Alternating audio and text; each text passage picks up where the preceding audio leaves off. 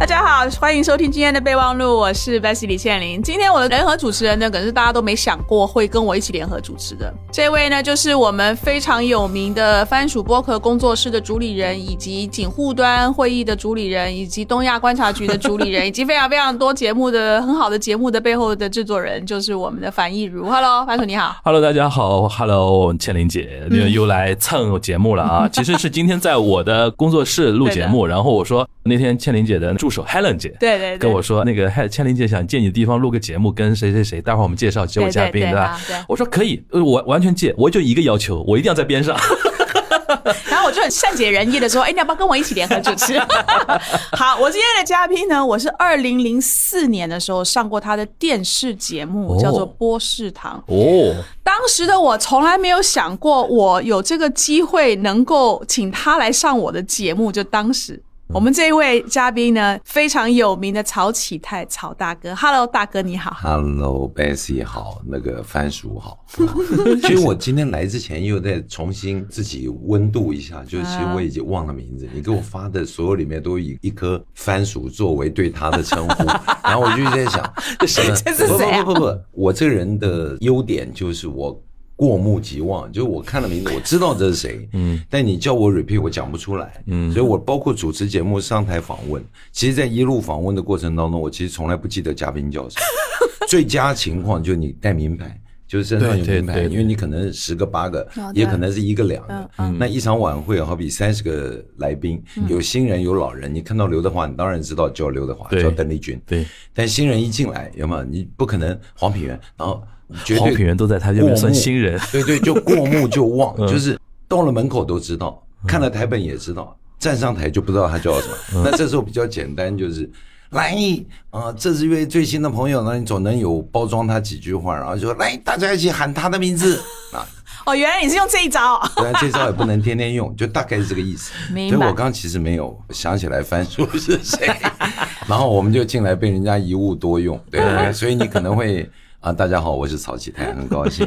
半年前我刚刚还跟樊亦茹在聊，嗯嗯，上一次来接受节目二月份的录三月份播播，对呃，小畅拉的线，对对，反正就一码跟一码。然后我经纪人坐在旁边，他说：“你那时候为什么会来录呢？”我说：“我也忘了。”他说：“那为什么我没来呢？”我说：“我也忘了。” 反正就那天一天的经纪人就是小畅。嗯回忆一直被拨开是一件，呃，你就发现你从来没忘记，只是想不起来。包括我刚刚也不记得 Bassy 上过我的博士堂，那是二十年前的事情了，已经是。我还记得，快二十年了。而且你知道，你那个节目到现在零六零七了，他说零四哦，刚才说没有啦，没有那么早。有博士堂零六零七年呢，那真的真的零四年没有，零四年我才刚刚开始主持节目，才那就零六那就年前，零六零七反正。对对了，差不多了。对，因为之前其实大哥上过樊亦茹的一档节目，所以大家如果对于大哥他的所有的生平啊，他做过哪些有趣的事情啊，可以去听那一集。但今天我最近常常被提醒这件事，因为我因为友谊，我没有带货，也没有直播，我有自己的直播，就聊情怀、聊人对对生，对，我有看。瞎聊天。但是我配合我的那个商业伙伴，替他做了几次试水，嗯，就真的去某平台就去做带货，你知道吗？我当然不可能带成像那些头部那样的带法，嗯，那我就玩我自己的，当然也卖不出什么东西，就是，所以我对这些数据的不是叫存疑，我就觉得我好像生在两个世界，这第一件事情。第二个是，我也对带货这件事情没什么特别感受，嗯，反正 anyway，对，然后就发生了，然后就经常来吧，就播吧，那今天千玲姐要跟大家聊什么呢？聊嘞。我们今天不是聊带货，其实我今天请大哥来哈，没货可带。今天请大哥来，其实是一个很特别的身份。是他其实是一个创业者，大家可能都不一定知道。而且你创其实创很多业，但我今天想请您来谈的一个是蛮特别，而且我觉得是非常小众。我一直都搞不清楚为什么你会踩进这个领域。这个是一个艺术电商平台，这个平台叫做 Art GoGo，A R T GoGo。这个平台其实是你好多年前创的，中文品牌叫易高高，对的，对的，这个大家可以在我知道你有公众号上面看到 website、APP 啊都有。所以今天其实曹大哥是用创始人，嗯，新创企业的创始人的身份来上我这个节目。你刚刚介绍樊一茹，老介绍主理人，我就不知道猴年马月开始流行。对我也不知道什么时候说这种说法，好像主持人、主理人、主人。哎，主理人是播客界很多人用的，就是用主理人，因为他可能比纯聊天复杂一点。比如说嘉宾怎么选啊，怎么写 round down 啊什么的，可能都要我们自己来弄这个事情。所以您要不要先跟我们听众讲一下这个易高高？易高高，第一个是什么样的平台啊？第一个，我也不太确定它是个什么样的平台，但是它是个公司，OK，它是个业，没有错，就创业创业，总归它是个业，这是没有错的。那么我刚刚提到的那个某一个联名的创意战略伙伴，嗯，也是为艺高高，嗯，连续七年支持冠名，全冠名，就是不管我做什么活动。上面都挂着他，OK，所以我现在就倒过来帮他试水去做那个直播。是我刚刚本来要提到这件事的原因是自我介绍，就你刚刚前面介绍我是，那我相信对现在的很多听众，你对我一定不熟悉。即便千林说他十余年前上过我的节目，你也不会知道我是谁。但我都觉得一点关系都没有。刚刚你到的前三分钟，我刚刚跟一如在聊世代，就是说八零后传媒史，对，嗯。真的确定九零后 care 吗？他不太在乎了。零零后也不见得需要捡起这一段回忆并放进他的人生里面。所以我常常觉得过去的就过去了，比较有机会的去看未来。嗯，那如果能够提供某些前提跟素材，我就觉得是有价值。比方你今天要聊的这个题目，嗯，二零零九年啊，这个就没有太历史化，因为也就十四年前。虽然对很多人也觉得很久，零八零九年左右我。突然不能在电视上主持，当时我大概在全国范围内主持了五到六个卫视的节目，在上海本地地面台跟卫视都有栏目，但一夜之间全部拿掉。嗯，那原因跟理由其实我忘了。对，那所以呢，比较具体的一个情况就会变成。你突然就目前不能做，你就转移做幕后，嗯，那刚好阴错阳差，缘分，我真的觉得缘分。如果当时我有很多节目，根本不会答应去试，嗯，那就因为你目前没事，你就转移做幕后。这时候来了一个机会，就是零九年正在筹备二零一零年上海世博会，嗯，我就全新的转望幕后去做了世博会其中一个场馆，算是策展，它算内容供应商，OK。做内容，嗯，那么这张标单本身也就是内容，它的标单上的这个 RFQ 很准确，scope 就是要做一部电影短片，然后要做一个舞台秀，这个舞台秀将连续演出两百一十四天，每天预计是二十到二十五场，电影也会播放相同的次数，那电影的长度七至十一分钟，舞台秀的长度五分钟，谁能干这件事，谁就把这个标拿走，嗯。然后我就反正没事干，所以我就去比稿。就是我这一次也没比过稿，因为那件事我也没做过，所以我就觉得好像也不是太难。OK，就拍电影嘛，我学电影，然后舞台秀，我在舞台上那么多年，所以当天晚上在酒吧里面找了一个朋友是拍广告的，我想七分钟跟三十秒也差不多。那那个 你这个差没有没有，还有一个 像我自己做电影的，我学电影的，然后旁边有一个香港人做秀导的。我说秀导跟那个舞台秀也差不多啊，然后我自己又做舞台表演的，我也觉得好，那我们三个就去比稿，然后就拿下来，比了三个月啊，然后才知道对手是谁，才知道跟我同场竞技这个比稿的包括中影。哦，中影厂、上影厂、华谊兄弟啊，美国的 Manfor、香港的 Radical 等等等等，然后就他们请了张艺谋，请了贾樟柯，对，呃，然后我把标拿下来，然后我们变成在开馆前一个月，我变成总导演，OK，纯幕后。那这件事情做完以后呢，后来成绩很好，我也因为这样染上了很多横跨整个人生重要的收获，比方说十二年的恐慌症。我在那一段时间，这个瓶子是我很好的伴侣，纸盒是我很好的伴侣，不管你是用呼吸还是用。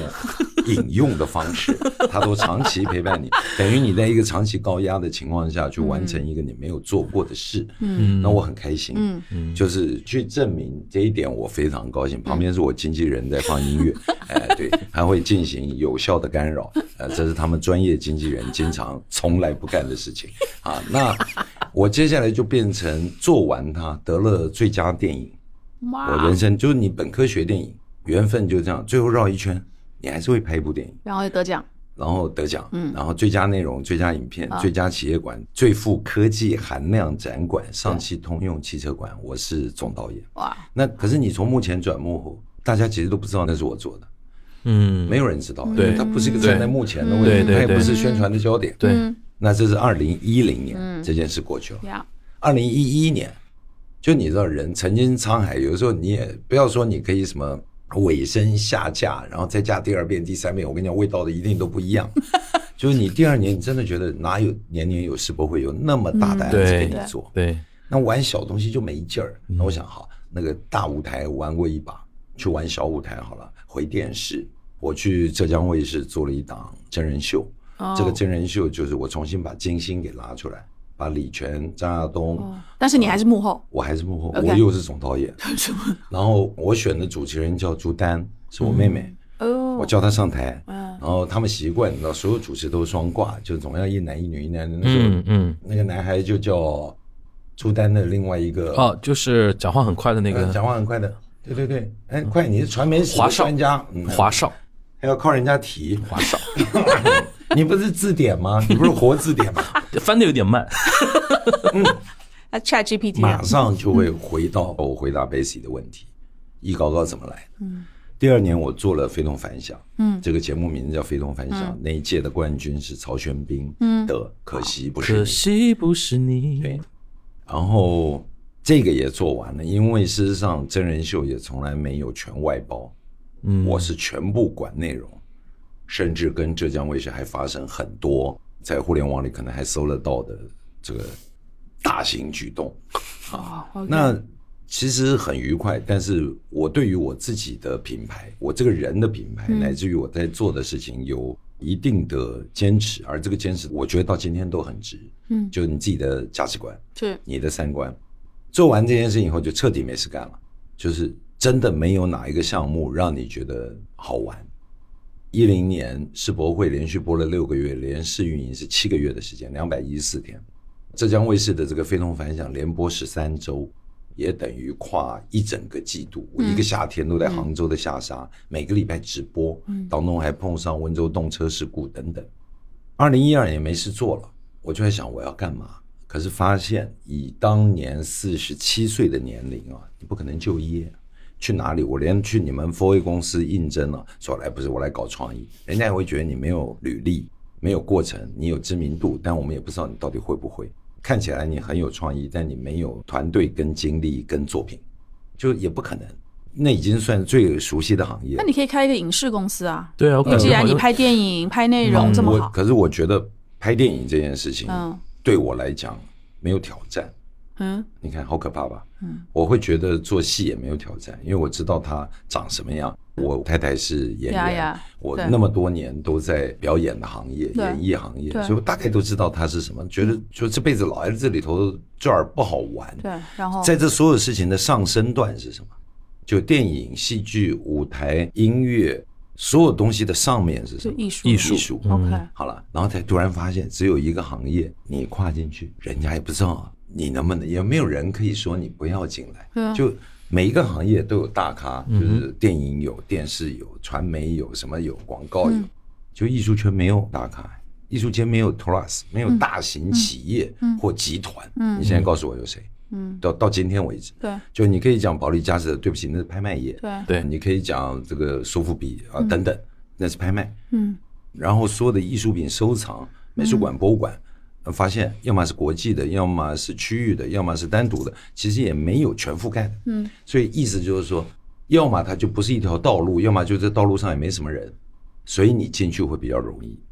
那当时互联网对于电商而言这一块也是空白的。那有一些比较新的观念，就认为说可以在互联网上购买艺术，对，我记得那时候您跟我讲过，你希望做一个平台是让人人买得起艺术品。也因为我喜欢综艺，还是回到性格，你的性格里就是喜欢跟大众在一起。我喜欢很多的人，人我不喜欢玩那个在小会议室里暗箱操作的、私底下的操作的这种炒尖端的事。其实艺术里面，当代艺术了，我们指当代艺术，其实包括古董收藏也是一样。嗯，那只是你要选路径，就你到底要做当代艺术、传统艺术还是什么？但是这都人为的分类，就跟去念大学念本科贴了标签一样，就你是文科还是理科。接下来才去分你是要学电机工程、建筑，现在 AI 人工智能班，嗯这都一个一个学术标签去分类，是才能编课，编了课才能分流学生，才能指定目标。嗯事实上艺术没有分类，嗯这是我一向的主张。我就觉得语言是艺术，音乐是艺术，有纯艺术，有泛艺术。你硬要标签是可以标签，但最重要生意是什么？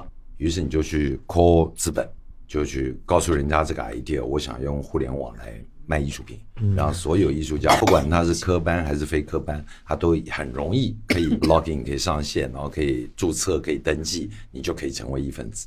一开始的想象是所以这是完完全全是你的创想，，我这样创想，当然你会有一些 reference，在国外当时也开始有一些这样的网站，对也有一些人专走资讯类。那时候在中国大陆，大概九九艺术网成都的杨凯，然后那个就叫资讯，嗯就你到底是做这个板块、这个领域里的什么角色？嗯啊，比方说你是新闻播报。你的资料就是媒体就媒媒体你你端对吧你的属性是什么？对，然后你是代媒宣，就是媒体宣传，还是一个策展单位，还是你是卖货的，嗯还是你是教育培养，都不一样。对那我当时大概的想法，第一个念头就是，我觉得马路上一定有很多人喜欢艺术，喜欢画画，画画的人缺出口，买画的人缺入口，然后所有的东西都太装了。好比你去看艺术展，其实你也不知道哪一张画好，嗯可是什么是好？好了，这个过程就是一开始，后面我自己的学习跟修炼，我不知道有没有进步，但你底气会越来越足。后来发现这个行业也就这样，所以这是其实是一个 C to C 的一个艺术品，有买家、有卖家的一个平台。可以去从 A、B、C 方去找，呃，可以从 B、C，但是我更希望它是 O to O，它其实是 O 加 O，O 乘 O，因为我是这两个 O 是代表什么？呃 online offline，哦，就是很多人都说好多的商业要从 offline 去 online 嘛，嗯那我事实上觉得没有，这两个是互相陪伴，只多了一个互联网这个渠道。嗯因为最终看一件作品，就像 NFT 的这个，嗯很难寻找到底到今天它存不存在的这件事情。对，比方说，如果一张画只能在你的手机屏幕里，它到底对你的审美影响冲击有多大？如果它只是一个电子档，你真的能看到它实际尺寸的一千号，就台湾是用号来讲画作尺寸，嗯这边可以用宽乘高，一个二十米的大画，放在手机里也是一张图，那你看到的一定不如那个二十米的感觉。我们在手机里很容易去看蒙娜丽莎的微笑，嗯你真的到现场啊，怎么那么小一个？小一个对对不对？你看梵高的画，可是那个尺寸、距离、场地，跟你预备去期盼它，都在艺术欣赏的全过程。嗯嗯你等候的心情，嗯所以这大概是这几年、十年走下来，我们做了很多事情。一高高，一开始的资本对其实抠得很好，对，我也把它烧了。当然，新创企业一开始一定是烧投资人的钱而且。没有烧投资人的钱的结论就是，你可能现在回头让你去看，你就不一定会投在互联网，就网页建设啊这一些硬投资。哦，那你会怎么投呢？如果现在回去重新做一个这里面有一个赚钱的捷径，不一定成功，但应该比较精准。就我把番薯给包了，然后叫他就在家里拼命画，嗯然后画完以后，我把它放到二级市场去炒，嗯，我卖 Basic 买，然后 Basic 卖他买，但这就是传统的路径嘛，传统路径嘛就是这样嘛，对不对？为什么会出现传统路径？嗯，因为它有道理，嗯。因为它真的很稳，是。因为也只能这么做，对。因为除此之外几无死所，不可能有挣钱的，当中割的都是别人的韭菜，所以您的意思是说，艺高高，您当时做，我就没走这条路。那所以在这个中间，第一个就是说，你要有足够的流量，这些流量的人是愿意到这个平台上来去买，不可能发生。对。但 但是你很有名，对不对？所以你那时候创这个平台是我一度也嗯觉得一高高一定站在我的肩膀上，嗯靠巨人对的肩对膀。对，后来大概过了两三年，我还蛮得意。有的时候跟人家聊天，艺术圈的人说：“哎，我知道一高，哦，是你的啊。”哎，我那有的时哦候我也站到他的肩膀。这十年真正的收获，可能不是利润，第一是感觉还不错。就你对于一个过气的艺人啊，哎，我上礼拜才证明我还没有过期呢。我觉得怎么点怎么了怎么了不不不，上礼拜是一个丰收，你知道疫情三年啊，很多女孩十七岁预备去夜店玩啊，然后一个疫情三年，嗯，进夜店的时候，人家说你老了，超过二十就青春很容易就切掉对。我五十七岁进入疫情，呃啊疫情结束六十了 OK 这当中你没什么机会去证明行情，就是说你可以喊什么叫行情，就你喊个价，人家接不接受，有人付就是行情。上一周就发生了，嗯我去主持商演，有哦，人家哦什么？好像我接不到商演，我常接商演，这不是捧捧哏嘛？就是说什么我都哎捧一下的但。不一定是那个价格，你就觉得万事恢复正常了，我还是应该有我一定的行情。好，开了，阔阔姐就开了，开了就去了，去了就成功交付，好棒，物超所值。我觉得那个对肯定的感觉是第一个主持人，所以我没有严重过气了，我局部过气。对于一个这样的主持人来讲，这十年这个艺术传播机构，乃至于艺术采购的平台、艺术的媒体，不管你叫艺高高是什么，它有一点是成功的，它让我成功的丰富了自己。成功的从一个纯表演者的演艺人员和幕后和艺术领域，可你看啊，周杰伦唱唱唱唱到再过两年，我不知道杰伦还能唱几年了，但我不认为杰伦是张学友型的，所以他也不会巡回演唱会继续干到六十二，所以他也搞进去 NFT 啊所以他就因为那是审美上的追求。嗯，周杰伦收艺术品很久前一阵在台北主持圈有一位年轻小朋友，争议很多，现在没消息的，也收了很多当代艺术品。嗯，很多人在往这里面走。嗯，然后不管你看他泛艺术，往潮品、往限量品去做周边，其实都在现代泛艺术领域里面。对，那这里面最重要就是把自己的高度给垫出来。你进入艺术圈，所以一高高的 slogan 叫“一不小心进了艺术圈”，什么意思？就是我不是科班，但我非常科班。我记得第一年，二零一四年创业的时候，去北京做画展。传统的艺术圈有很多的毛病，很多人也会说那圈子你不要进去，水很深。其实各行业，问你水广告权，你也会不要。每个行业都有水哎，这是人的性格说啊，你不要进来，这个圈水很深，还有博客圈，对吧？水更深。哎呀，真是水很深。那我这个人的个性就是，我主持我也没有拜师，我也不是师出哪一门。小燕姐是我前辈，陶大伟是我前辈，夏玲玲是我前辈，都是我前辈。可是我走我自己的路，嗯，那我就觉得在艺术领域的表演，我也是做我自己，是就主持我就是我啊，你喜欢我就是潮起台风格。后来发现艺术圈，那当有人要界定跟帮你带一个框框，我就有那种天生反骨的抗拒，就是嗯，你越说不行，我越要试试看。后来他就说，哎，不是曹老师啊，你这个艺术圈不要进来啊，这个水很深的呀。我说什么叫艺术圈？第一，什么叫艺术圈？绘画算艺术圈，只有绘画跟雕塑的人在里面才叫艺术圈，只有办过展览才叫艺术圈，一定要美院毕业叫艺术圈。所以我们没有审美的权利，也没有学习跟接近美的权利吗？我说这样，那我我我可不可以访问一下？音乐算艺术圈吧？我是滚石歌手，我发过唱片，我唱过歌。戏剧算艺术圈吗？我演过《淡水小镇》，我是领衔主演。文学算艺术圈吗？我写过七本书，三本是畅销书。舞蹈算艺术吧？我是舞蹈演员，到欧洲、非洲巡回表演，拿国际青年大奖。电影我拍过，我是世博会那个最佳电影的总导演。你现在告诉我是你在圈子里，还是我在圈子里？然后那老先生，嗯，还有一点，待会儿我们举行记者会的时候，你可以在下面用力鼓掌，你就加入我了，要不然我就在媒体上骂你。你猜你讲得过我吗？后来记者会就发布了，他们全体都站起来，在到台上 跟着我一起大喊“一高高成功” 这样。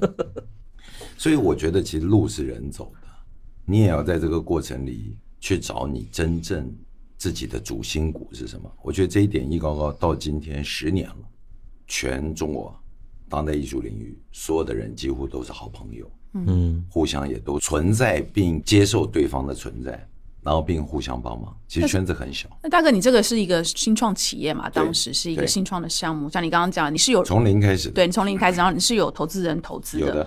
所以你当时是拿了投资人的钱，嗯。难道没有一个压力，就是说投资人会不会盯着你说，哎，这个收入啊，这个利润啊，没有什么？这里面要有完美的设计啊。今天倒过来说，要有完美的设计。我其实是跟一个做这个财务跟募款规划的专家，当年新浪的财务长。然后啊，其实这个人是个名人啊，那个唱《龙的传人》的李健富先生。哦李健富学 finance 的。对啊对啊对啊，然后李健富跟我讲一高高的时候，李健富跟我开了个会，告诉我说募款的整个 Excel 怎么做，怎么报对了全部弄完，我就拿了这个 file 就回家了。第二天我就跟他约了，在新天地喝了杯咖啡，我把我的想法告诉他，他说：“我靠！”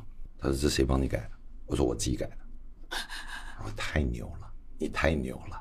好了，你不用我了，我自己改了一个版本。哦概念就是我设计了一个股权结构。这个当然现在短视频里一堆人在教你怎么样怎么样怎么样避雷，没有我的逻辑就是我找了，我觉得我应该找得到，我找二十个好朋友，二十个人的股权都一样大，不能多买，哦这二十个都平权，哇而且这个二十个分成六个圈子，就他们互相还跟对方不一定熟悉或熟悉一部分人，这样的好处就互相不干扰。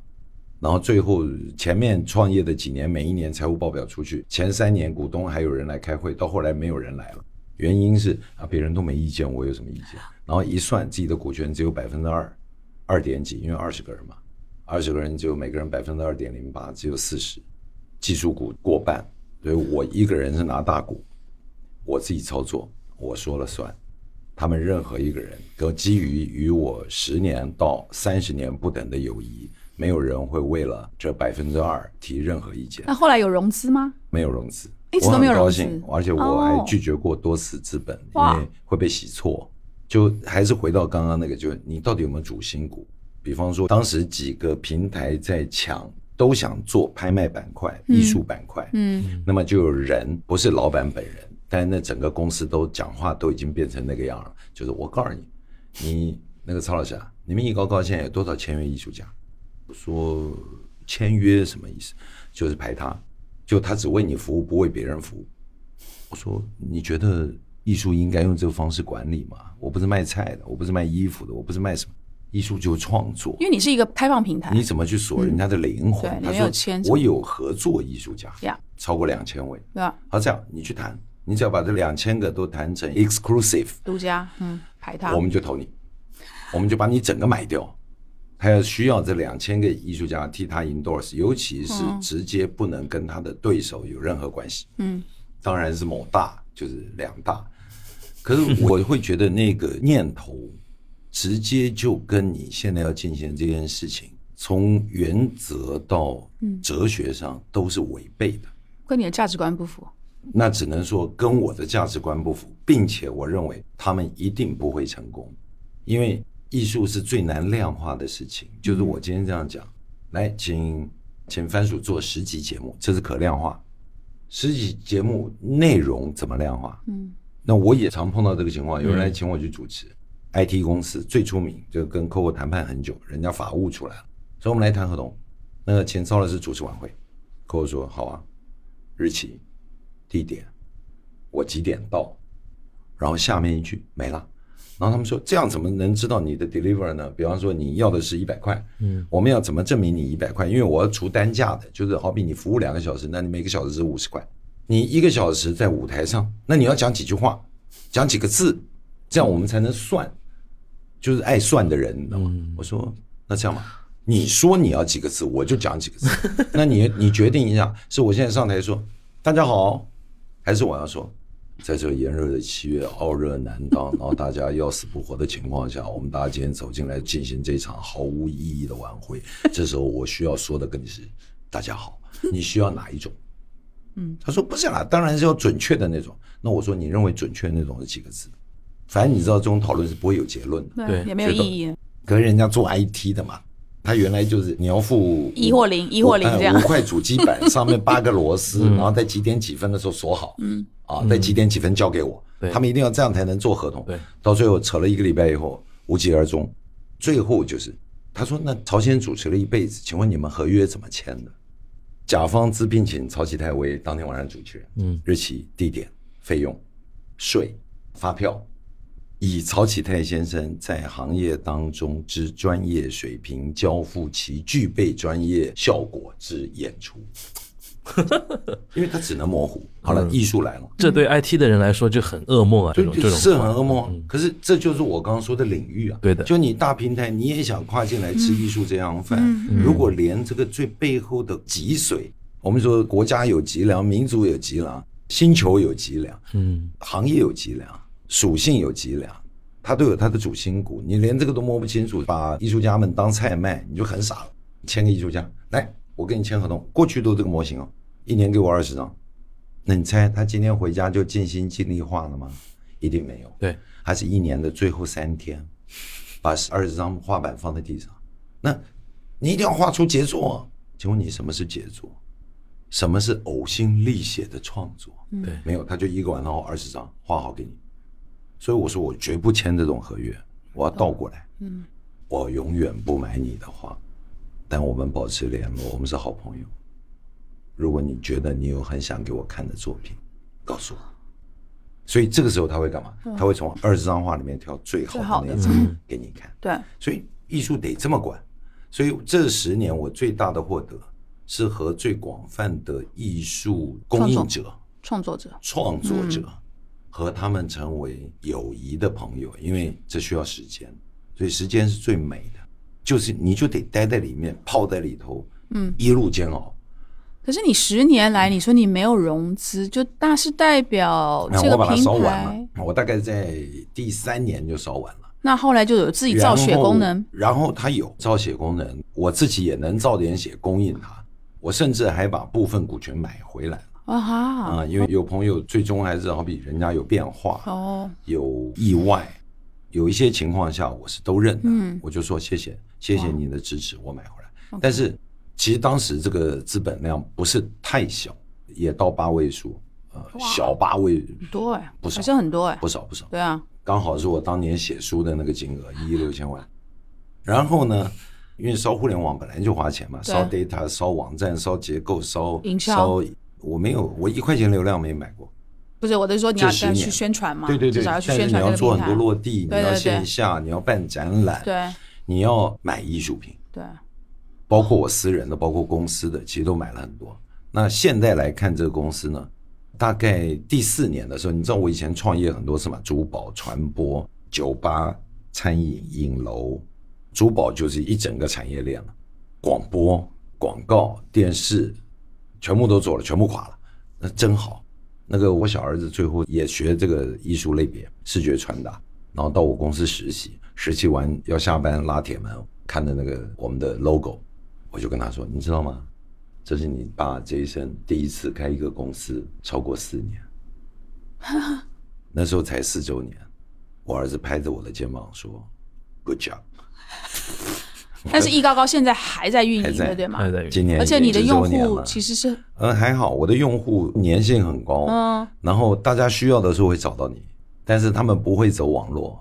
你是说艺术品的交易？这样讲，对艺术品的，不管是交易或者是看作品，就是看产品，就我今天要看货，他的感受还是必须是线下，对，必须是线下，线上只能先走一遍。嗯，比方说，来，呃，我选艺术家类型，我可以在线上看，对，然后他最近的静坐，我可以看个大概。嗯，特别有兴趣的，你放心，下单以前没有人莽撞的二十万、三十万、两百万就在线上拍板。但是我可以买点衍生品，买两张版画，你拍个实物照啊，这个 OK。但是我们十年来都把 data 做得很清楚，就这十年一高高卖出的每一张画，防伪标签、防伪码、证书、流传有序、溯源。全部都做好，十年前就做好的防伪标签，到今天还在应用。你其实十年前就在用自己的方式在做这个 blockchain，就是想这整件事区块链了，把它都想明白，都 防伪都做起来。还有一个就是你对艺术的理解究竟是什么？比方我自己这十年最棒的一件事情，除了我刚刚说的说感觉上我自我感觉良好，把我自己升华成一个文化人。就比方说，我帮上海文化广场做五周年、六周年、七周年的门口的大众艺术装置、大型装置、嗯，艺术装置。我帮上海大剧院门口做莎士比亚四百周年的大装置，帮新天地的商业房地产做跨年的大型花果山猴子艺术装置联艺术展。这些都挣不了什么钱，但这都可以让艺术家被看见。所以你去接的这些项目，后面的艺术家的来源都是从艺高高的这个群体群组里，就是说这个叫什么社区。但是他也，你可以这样想，你可以倒过来想。社群。假如里面有一千人，你不是从里面去选，嗯，你是找到了一个人把他加进去，嗯嗯。所以艺高高如果是画一个同心圆，它就会变成正当中是我，旁边是我的团队，再往外的二环。就是跟我们合作最密切的五十个艺术家，嗯，三环是一百五十个艺术家，四环是五百个艺术家，五环是一千个。好了，很多人的这个同心圆的画法是以价格论，我是以跟我有多接近论。这个接近是怎么定义？多熟悉，嗯，多配合，交情有多好，认得有多久。哎，可是大哥，你是一个非常和蔼可亲的一个人，所以不敢当。跟你亲不一定是经常见面，对不对？对，不用不用。所以那这个亲心是通的，你很简单，拍脑袋你就晓得嘛。Basic，来，我们来画个同心圆，写开始在纸条上落下你觉得重要的人，来，我们就来写你的人生圈，不是朋友圈，写人生圈。嗯啊，番薯也来写，砰！你当中正正当中叫我，旁边那一圈呢？你放心，不一定是你家人哦，嗯，不一定哦，对，嗯，你会先跑出来落下的名字，而且不限人数，那你也不可能把一千人全部拢在第一圈啊，全部都住一环内，嗯，都住皇城边，不可能，急死，你一定会分开，是，一定有亲疏远近，那就很好玩了。我手机里面是满的，就是微信的朋友圈是一万。马甲两千，一万两千人没有一条未回讯息，哇！可是我没有为这个觉得累。然后我看你一高高其实也在，比如说视频号上面也有做，呃，他有他的公众号，我有我私人的公众号，然后有一高高的公众号，我们还做了很多团体艺术行动，这是这两年我整理出来一高比较具特色的地方，就艺术你其实是搭建了一个艺术的社群或平台，就是结构。我记得那时候您开始要做的时候是想做一个平台，而且是一个我们刚刚讲 C to C 的，就是买家、卖家、创作者让他拿出来卖嘛，对吧？所以它中间没有任何的所谓的大的现在有更直接美术馆去决定这个要值多少钱，而是比方说 artist to 对 client client 从艺术家就缩短中间环节，神经病！那个经销商本来就是赚中间环节嘛，你不管是线上还是线下，你就是要干这件事。其实我要干的还不止这件事。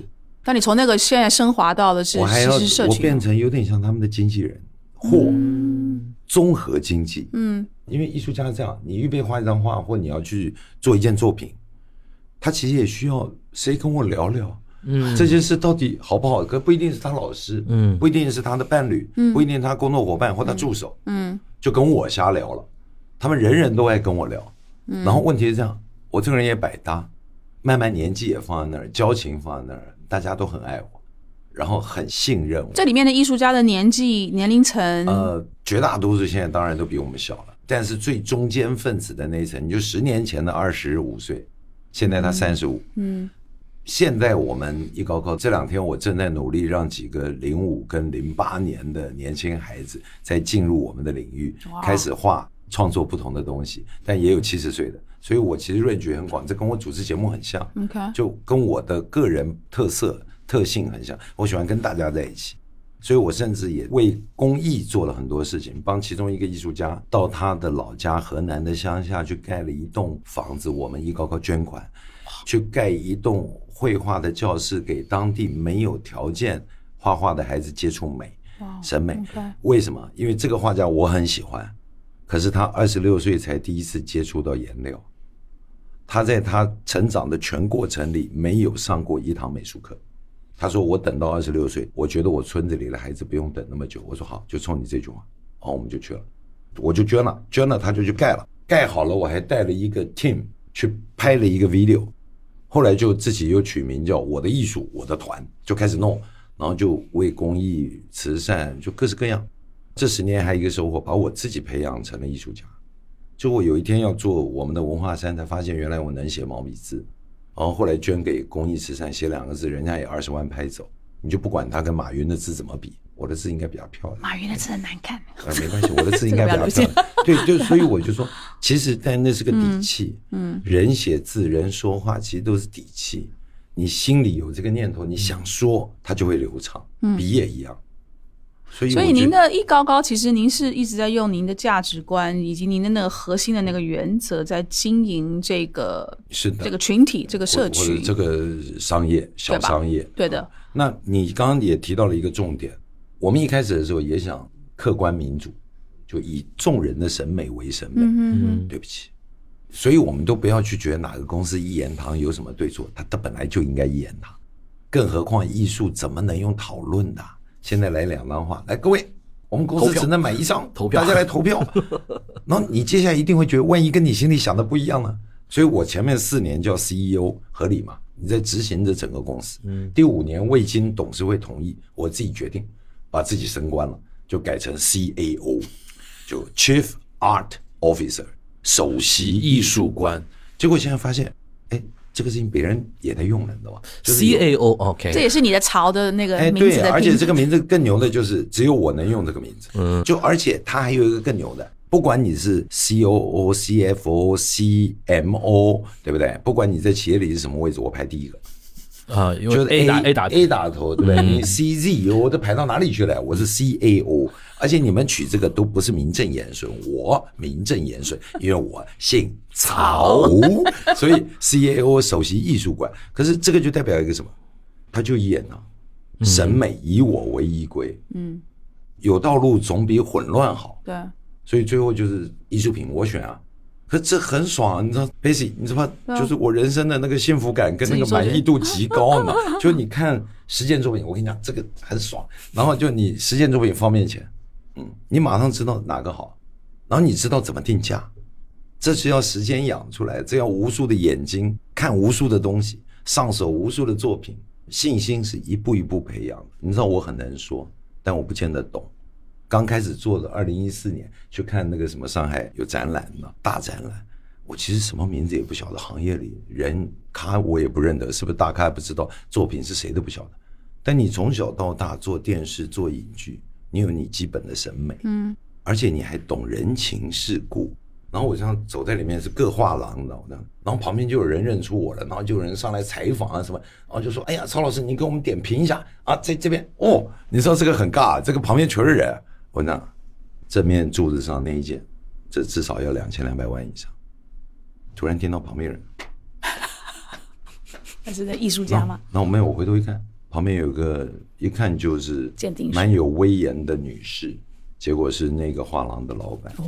然后说曹先生眼睛真尖，那是一张赵无极。我我当时不知道赵无极是谁了，然后呢，但是你知道我怎么判断的吗？第一个，他真的好看；第二个，你会觉得它是一件成熟的东西。我现在看作品，可以从看见作品就知道背后那个人，男的、女的、年纪，跟他做这件事情的时候在想什么。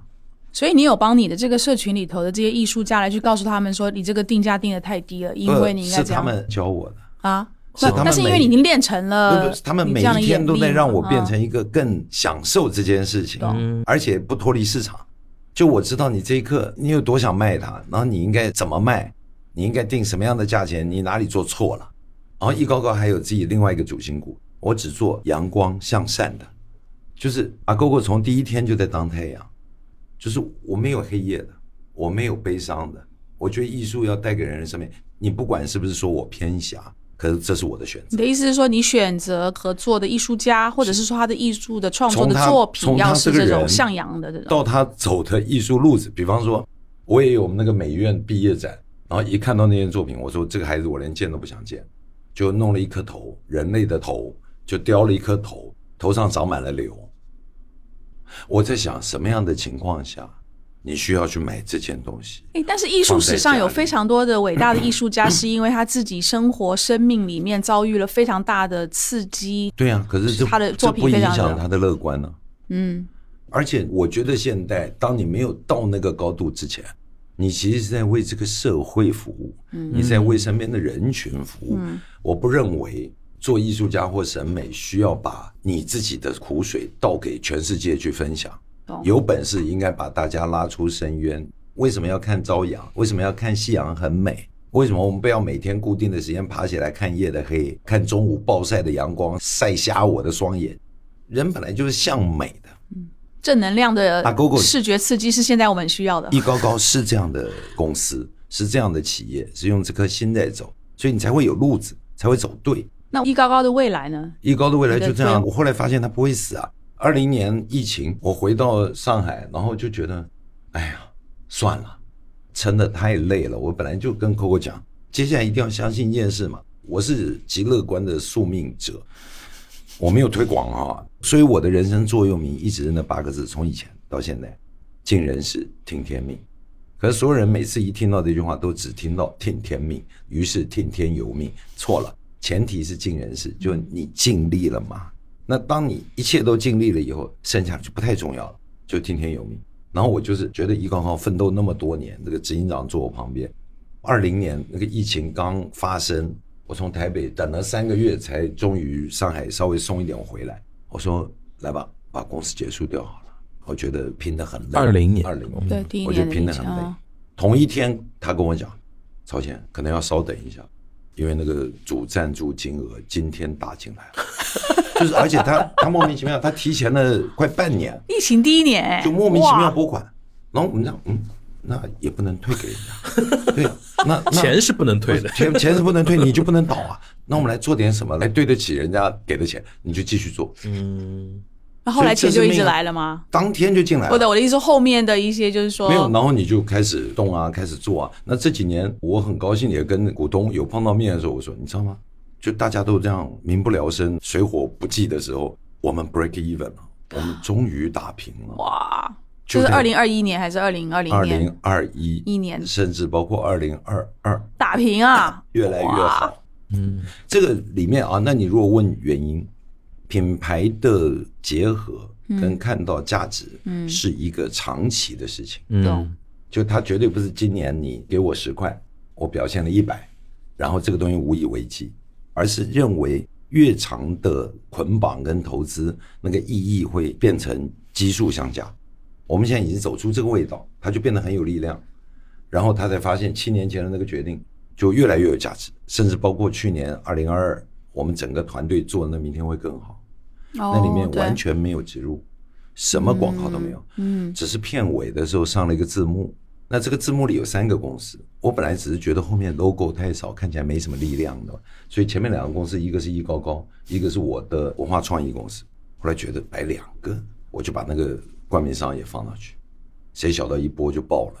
冠名商开心死了，跟你说，结果后来他就问他说所有的经销商都问老大，我们给了多少钱？我？们投这个太值了，这个太值，又正面又鼓舞人心，这个太好了，对品牌的那个坚实的支撑力，嗯。所以变成去年我其实别的不用做，因为也做不了。你线下展览怎么做？那艺术家苦哈哈，我能做的事情是什么？我就采购艺术品，嗯，我就变成去采购艺术品。至于我什么时候卖，你不要管我。嗯，所以易高高现在对得起股东的是什么？我没有办法算现值，库房里有六千件哇，当代艺术品是易高高的资产。那这里面还有一个逻辑更好玩，你知道我现在来包装一如，把你现在的作品是一个亿，嗯哼，我们想办法让它变成两个亿，听起来不错吧？不错，它才涨一倍。嗯你知道大学在学校毕业的年轻艺术家，一张画三千，嗯你只要真的活着，活三年，在社会上摸爬滚打，办了两三个没有人去过的展览，履历一写出来，你也一万二了。嗯，所以这六千件作品的估值，你大概有自己做一个暗暗的记录吗？嗯，我只知道它每年每分钟都在涨，合理嘛？好爽对其实合理嘛。你过期的球鞋、服装、卫生纸摆多久我不晓得了啊。还有你刚刚说那个临期食品有没有？它总归有过期的时候嘛。只有艺术品对，放不烂，而且 vintage 的那种复古的那种，然后我再告诉你越古，越也不一定要放防潮箱，放防潮箱的那个断电了，然后不小心漏水了，浸泡过后再处理，又是一张艺术品不同的面貌。你只要会掰，艺术无所不在。所以这个心气很重要啊！你不要看我用我这样的说法去鼓舞了身边每一个在这个行业的人。嗯，然后我现在直播，每个礼拜访问一到两个艺术家，聊聊我们五年前一起去做的那个项目，那个项目记忆起好多都不后悔，没有一个艺术家觉得当时无偿，艺高也不挣钱，你们去干了这件事情，每个人都觉得太值了。我觉得您可以介绍您合作的艺术家跟很多的播客的主播合作，因为很多播客的那个海报的创作，跟跟你们可以，因为你们会聊呢。艺术家很多不会聊，哎，其实聊是要带的嘛，其实樊一茹是很会带，哦，其实很可爱，对吧？但但你我又怕你不是那么能容人哦，什么意思？不是因为他们有些人很笨。很有个性呃的，，Basic 聊到了一个重点，其实与艺术家的对话，嗯，是一个专业学问。对，很多的品牌方干了一件事情，说我们现在有个商业楼宇，嗯，啊，我有个空间，我也认得艺术家朋友，他做你朋友，跟你一起吃饭喝酒是一回事，你跟他沟通艺术是另外一件事。对，不会问的人，你说，哎，这个空间你给我搞一个雕塑啊，放这个角落。你没文化，他马上就变得没文化。来放一个角落啊，来你两个礼拜啊，你就给我弄。那艺术家问你，呃，是希望什么材料？我怎么知道材料？对呀，你说大概多少钱？嗯，完了，他一定往宽了算。那这样，那就一百万好了。那你就把事情谈僵了呀。那如果是我谈，我谈怎么谈？那个，哎，兄弟啊，你看这个角落，我觉得是不能放东西。你有没有比较好的看法？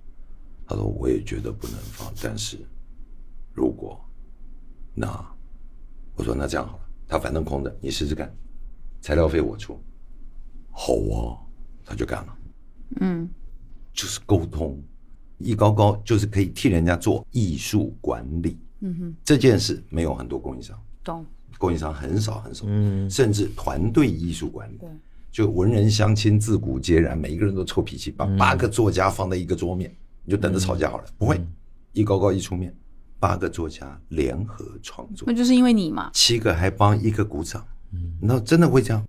我感觉曹大哥就是前半生的主持的那些事业，让他我真的到了后半生吗？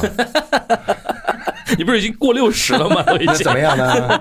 再再后半生一百二十岁，我只能活到一百二十一。我我就算就算我输的。但是就是那个水到渠成，就是那个主持那个工作，然后在大陆，比如说，即便就是零八年之后、零九年之后没有办法再做主持，但是他那套跟大陆各个那种人的那种交流的话术毫无问题，然后同时在上海还是很有知名度的嘛。同时呢，号召力很适合做商业，很适合做商业，对，很适合做，很应该保留原有的价值。这里应该把 Coco 姐的那个联系方式。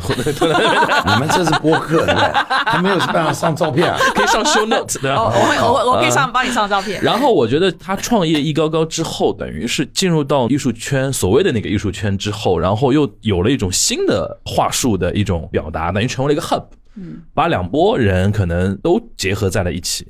而且我觉得啊。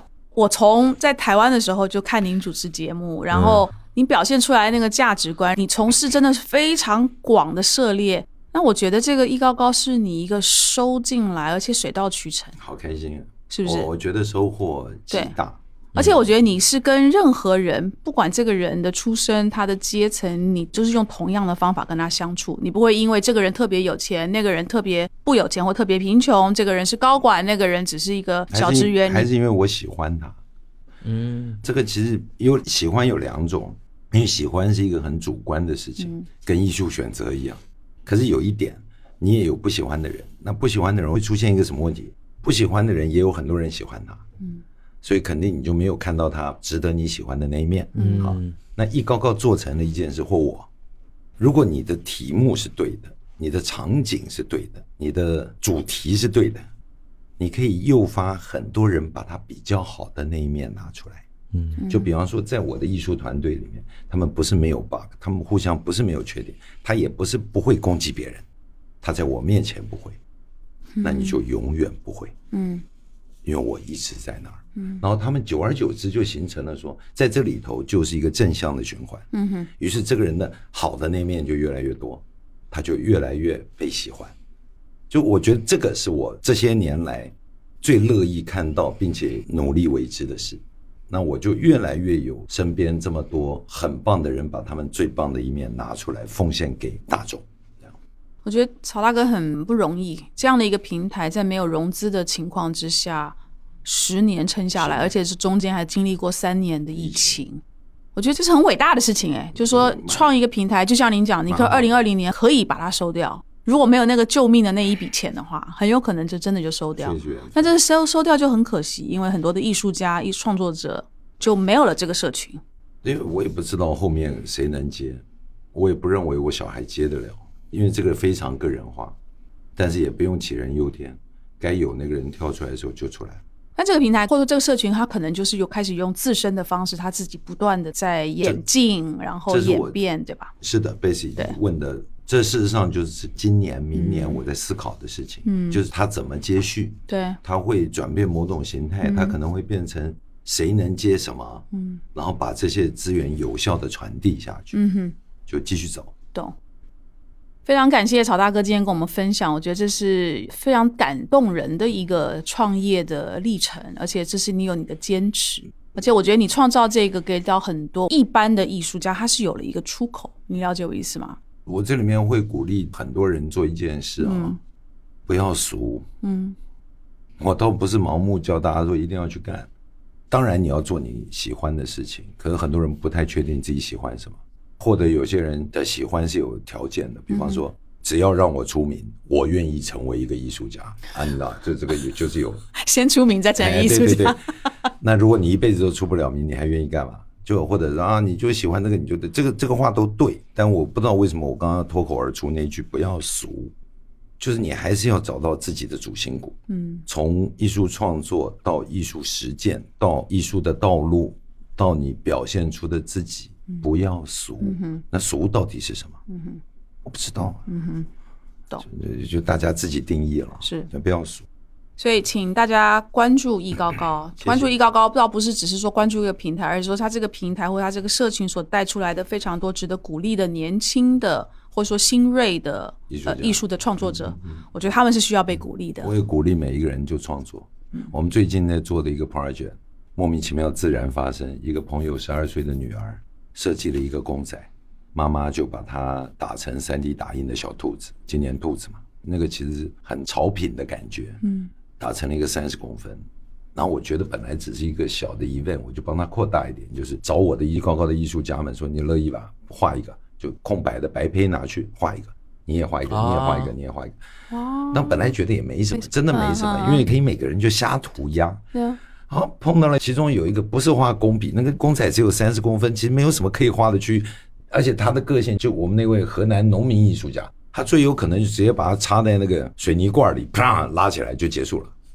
我说不是，你的长项是画背景，不如这样吧，你画一个背景，把它放在里面。就他真的就去弄了一个盒子，哦，画成了一个背景，那只兔子住在里头。然后有人会做文化衫的，直接帮这些兔子做了全身上下的衣服。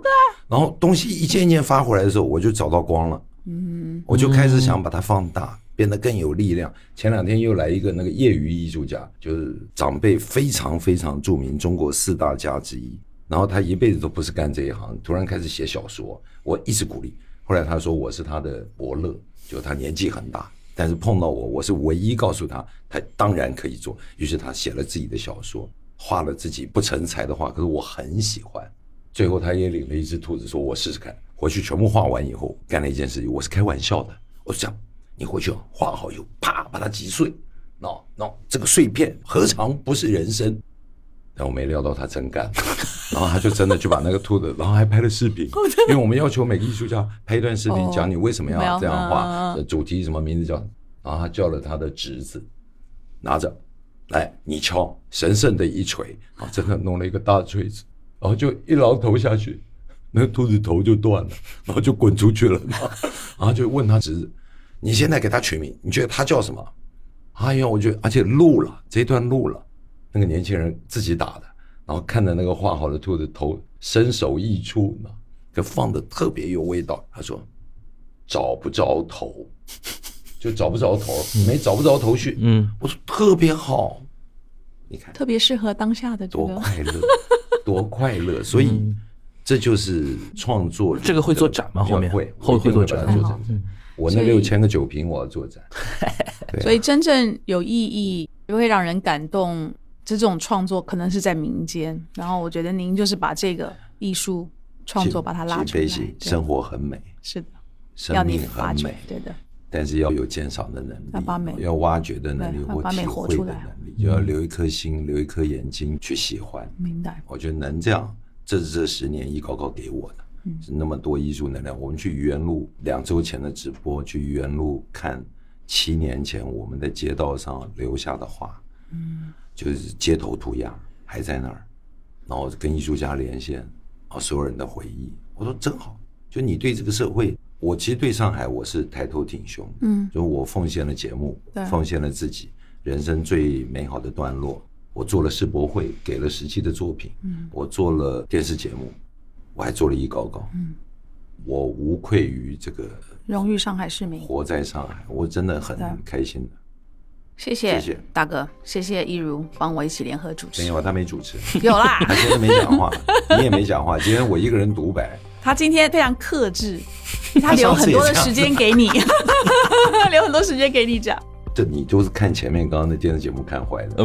很多人都说我去上的那一集，那两个人从头到尾就，哎，好，好，谢谢大哥，谢谢谢玉如，谢谢大家谢谢谢，拜拜。